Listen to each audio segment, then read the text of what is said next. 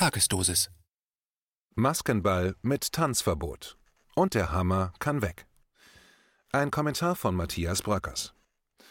Da mittlerweile die Zahl der Corona-Experten CE die Zahl der Corona-Infizierten CI übersteigt, könnten verschärfte Lockerungen des Lockdowns in Angriff genommen werden. Bei dem wilden Zahlenkonfetti, mit dem seit Monaten weltweit Pandemiepolitik gemacht wird, könnte so eine Kurve mit Hochrechnungen des CE-CI-Parameters in Relation zu den Toten CT durchaus Furore machen, denn auch die offiziellen, seriösen Zahlen geben bis heute keine repräsentative Einschätzung der Verbreitung und Gefährlichkeit des Virus her.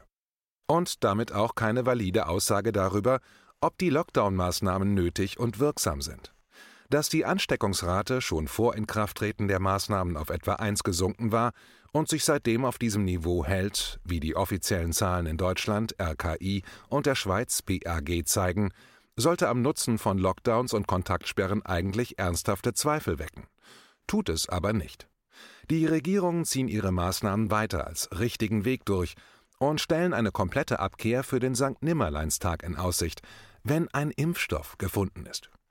Dies alles auf, wie gesagt, höchst unsicherer Datenbasis, weil repräsentative Stichproben seit Monaten nicht gemacht werden.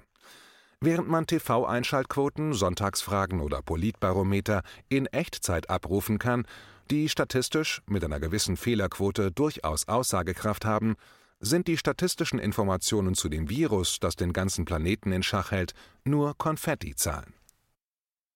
Ist es wirklich so schwierig, in 5000 Haushalten, einem repräsentativen Querschnitt der Bevölkerung, alle drei Tage einen Abstrich und einen Tropfen Blut einzusammeln und zu testen?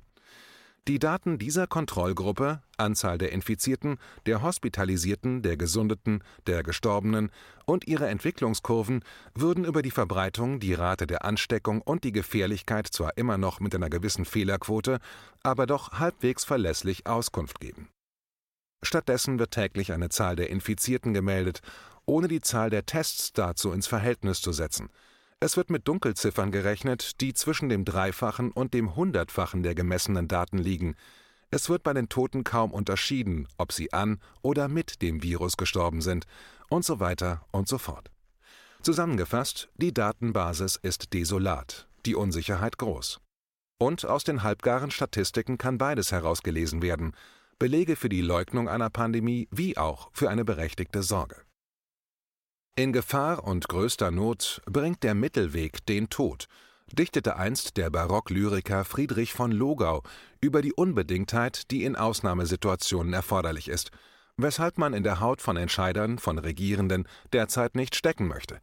Ihr üblicher Königsweg, der gangbare Mittelweg, der tragbare Kompromiss, das Aussitzen von Problemen sind versperrt. Und der Titel eines vielgelesenen Essays Der Hammer und der Tanz benennt Optionen, die jede für sich untragbar sind. Denn weder kann man die Bürger mit dem Quarantänehammer über Monate einsperren, noch kann man eine Infektionsgefahr und die Folgen einfach ignorieren.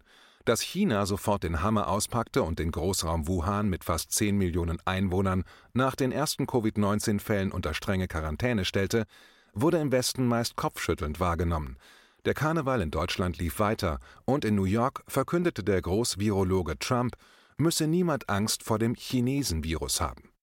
Aktuell liegt die Übersterblichkeit im Großraum New York um 300 Prozent über normal, während in Wuhan und in ganz China die täglichen Neuinfektionen und Todeszahlen auf zweistellige Ziffern gesunken sind. Hilft der Hammer also doch? Und wären die Ansteckungsraten in Deutschland und der Schweiz, die schon vor dem Lockdown auf niedriges Niveau gesunken waren, ohne diese Maßnahmen wieder angestiegen? Das kann niemand beantworten.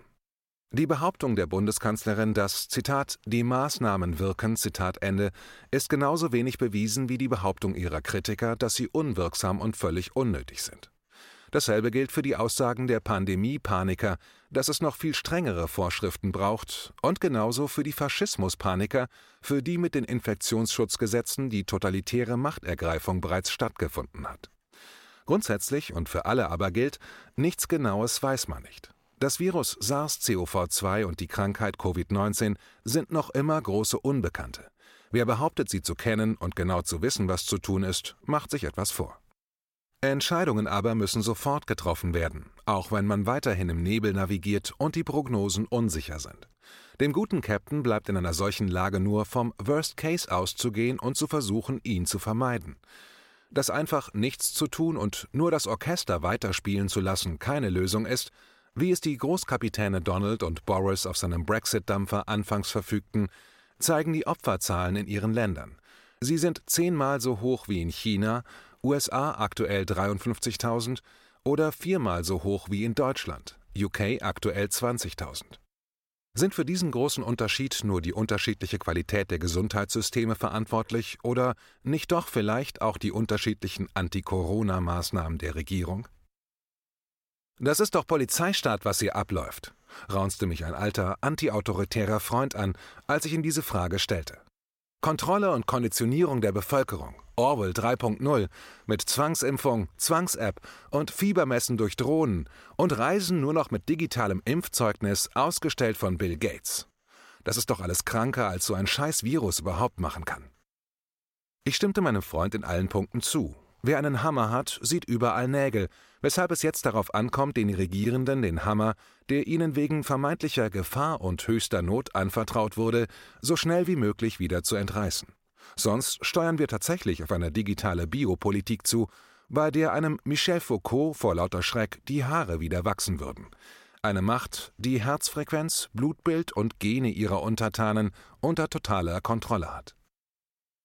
Meine Frage aber hatte mein Freund nicht beantwortet, also ob er die bisherigen Maßnahmen alle falsch findet und was er denn als Altanarcho anstelle der Regierung getan hätte. Deshalb legte ich mit der Frage nach, was er denn von der neuen Mundschutzverordnung hält und rechnete mit einem weiteren Zornesausbruch. Aber der blieb aus, denn er erzählte mir, dass er in den letzten Jahren oft in Asien unterwegs war, wo eine Maske für die Leute ziemlich selbstverständlich ist. Nicht aus Angst vor Krankheiten, sondern aus Höflichkeit und Respekt, weil man andere nicht belästigen will. Hat jetzt auch der Montgomery gesagt, setzte er hinzu. Der Weltärztepräsident, den kenne ich zufällig, der ist aus Berlin, guter Mann. Also mit Mundschutz in der U-Bahn habe ich kein Problem, aber der ganze Rest, den Sie da in der Pipeline haben, das ist extrem gruselig. In der Tat, weshalb die Forderung nur lauten kann, den Pandemiehammer entweder schleunigst mit repräsentativen Daten zu hinterlegen, die seinen Einsatz rechtfertigen, oder ihn umgehend einzupacken. Alles deutet mittlerweile darauf hin, dass SARS-CoV-2 kein Killer-Virus und das Sterberisiko durch Covid-19 für unter 65-Jährige und nicht Vorerkrankte äußerst gering ist. Nach einer neuen Studie von Professor John Ioannidis von der Stanford University war für U65-Jährige die Corona-Krise bisher so lebensgefährlich wie täglich eine Strecke von 14,5 Kilometern mit dem Auto. Dass zum Schutz vor einem solchen Risiko die massiven Einschränkungen von Grundrechten durch einen Lockdown unverhältnismäßig sind, liegt auf der Hand. Man muss kein Verfassungsrichter sein, um das zu erkennen. Und die Regierungen, nicht nur in Deutschland, sollten den Hammer lieber freiwillig einpacken, bevor er ihnen von den Gerichten um die Ohren gehauen wird. Die Therapie darf nicht schädlicher sein als die Krankheit. Zum wetterbedingten Pandemieausklang wird jetzt noch ein wenig Maskenball mit Tanzverbot folgen, aber der Hammer kann weg. Matthias Bröckers veröffentlichte zuletzt Don't Kill the Messenger, Freiheit für Julian Assange im Westend Verlag. Er bloggt auf bröckers.com.